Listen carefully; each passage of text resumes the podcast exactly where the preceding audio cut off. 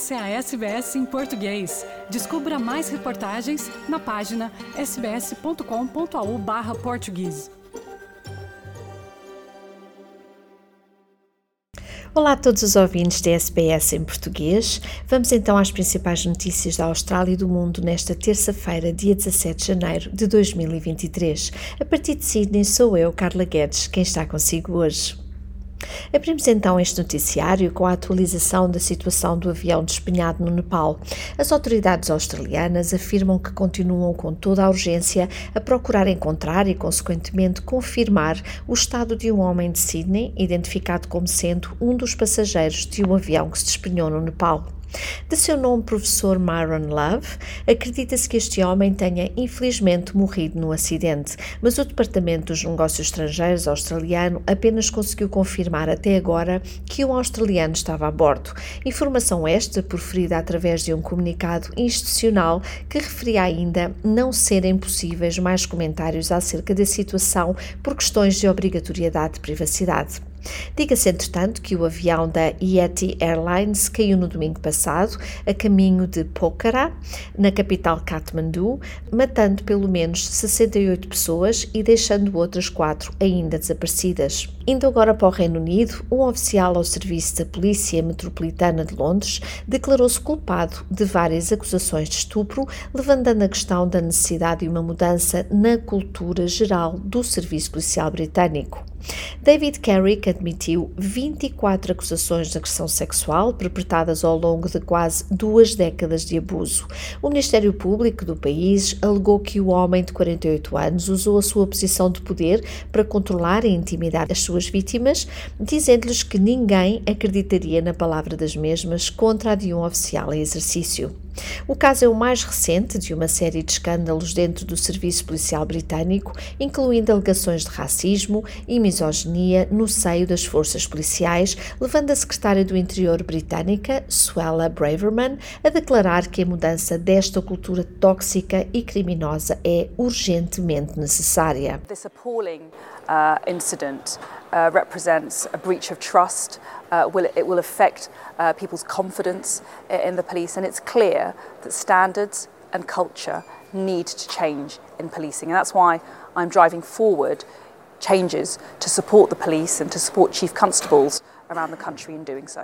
Entretanto, se você ou alguém que você conhece precisa de falar sobre agressão ou assédio sexual, violência doméstica ou familiar, ligue para o 1800 RESPECT através do número 1800 737 732 ou visite o website www.1800respect.org.au. Em caso de emergência, claro, ligue para o 000. Já na Itália, o governo congratulou-se com a prisão de uma figura da máfia da Sicília que estava em fuga há já algum tempo, dizendo que esta conquista da ordem policial mostra que este gangue, especificamente, pode vir a ser derrotado.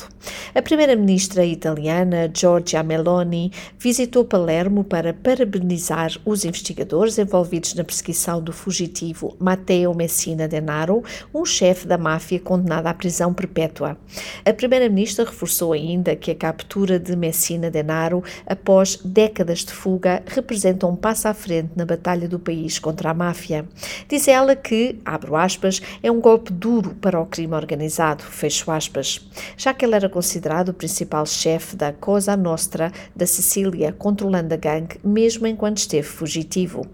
Denaro está prestes a ser preso por dois atentados na Sicília em 1982 que mataram os principais promotores anti-máfia Giovanni Falcone, Paolo Borsellino, a esposa de Falcone e vários dos seus guarda-costas. Outro crime terrível pelo qual Denaro foi condenado foi o assassinato do filho de um desistente da máfia que foi raptado e estrangulado antes do seu corpo ser dissolvido num tanque de ácido. Regressando à Austrália, o Procurador-Geral Mark Dreyfus diz que o debate sobre a redação exata e final do texto do referendo da voz indígena ao Parlamento começará a partida já nos próximos meses. Este projeto de lei deverá primeiro passar pelas duas casas do Parlamento e em seguida ser apresentado ao povo num processo que deverá levar entre dois a seis meses. Dreyfus disse ao canal ABC que a campanha para o efeito começará já nas próximas semanas. Diz ele ainda que está esperançoso que daí advenha um bom resultado. There be ample time to debate uh, the form of the question uh, and what the sentences, what the changes to be included in the Constitution actually are. Uh, the Uluru Statement called for starting with the voice. That's what we're going to do.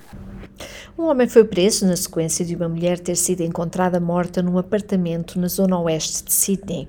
A polícia diz, no entanto, que o homem está a colaborar com os detetives à frente desta investigação. Operações táticas prenderam este homem de 32 anos numa casa de Cranebrook, a 5 km do apartamento da vítima, situado em Penrith. Entretanto, tudo leva a crer que a mulher contaria com 28 anos. As autoridades da Austrália do Sul temem que as inundações do rio Murray possa ser a pior que este Estado australiano já viu até à data. Esta conclusão vai chegando à medida que as avaliações dos danos acumulam. Espera-se que o trabalho do Serviço de Emergência do Estado nos próximos dias forneça mais dados e que os mesmos possam clarificar acerca do número de residências afetadas. As previsões iniciais sugeriam que pelo menos cerca de 4 mil propriedades teriam sido gravemente inundadas. O ministro dos Serviços de Emergência, Joe Jacobs, diz que o trabalho para entender o impacto das inundações em residências, prédios públicos, estradas e outras infraestruturas levam o seu tempo, mas segundo ele, os dados parecem efetivamente sem precedentes. It is entirely reasonable to say that this uh, will be uh, one of the most, if not the most significant natural disaster in the state's history.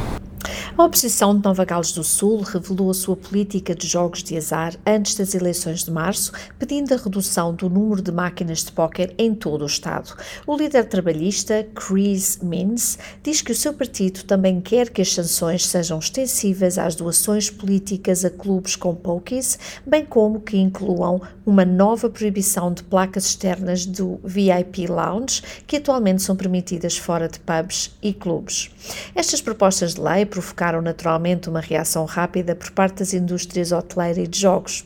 John Green, do capítulo de Nova Gales do Sul da Associação Australiana de Hotéis, diz que estes planos trabalhistas afetarão adversamente a indústria. Green diz que as mudanças iriam para além do que o último relatório da Comissão de Crimes, que investigou o uso de máquinas de jogo de hotéis para limpar dinheiro sujo, recomendou e que a indústria apoia uma abordagem baseada em evidências para lavagem de dinheiro dinheiro problemas de jogo problemático, incluindo um teste para jogos sem dinheiro.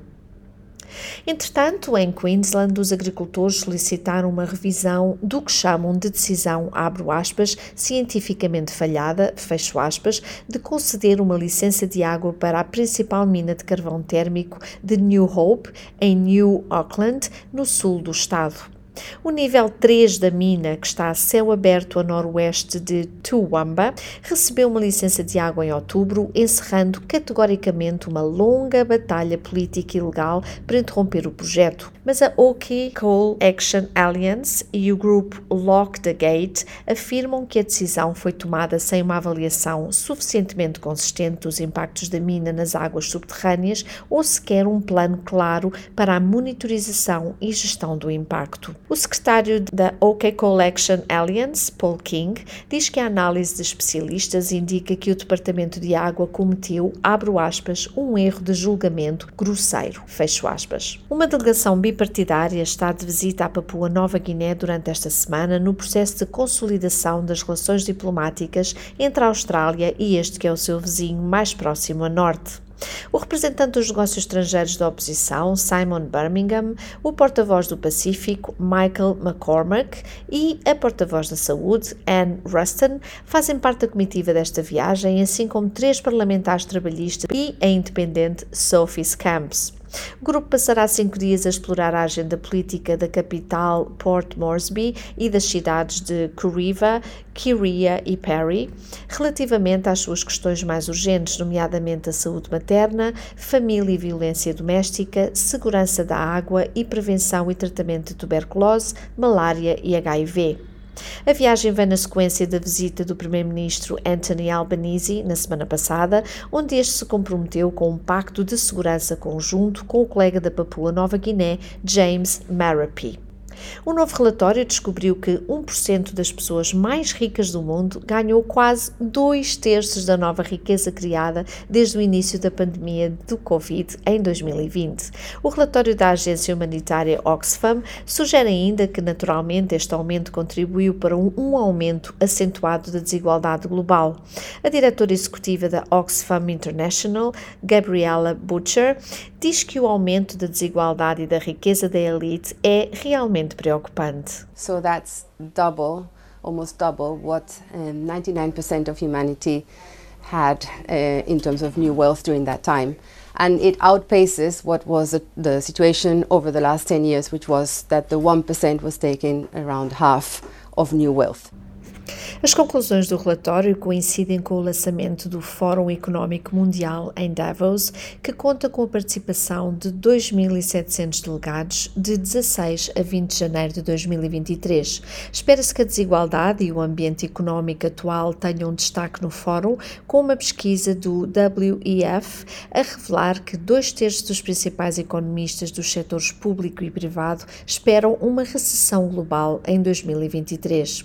O governo australiano será representado no fórum pelo ministro adjunto do Comércio, Tim Ayres.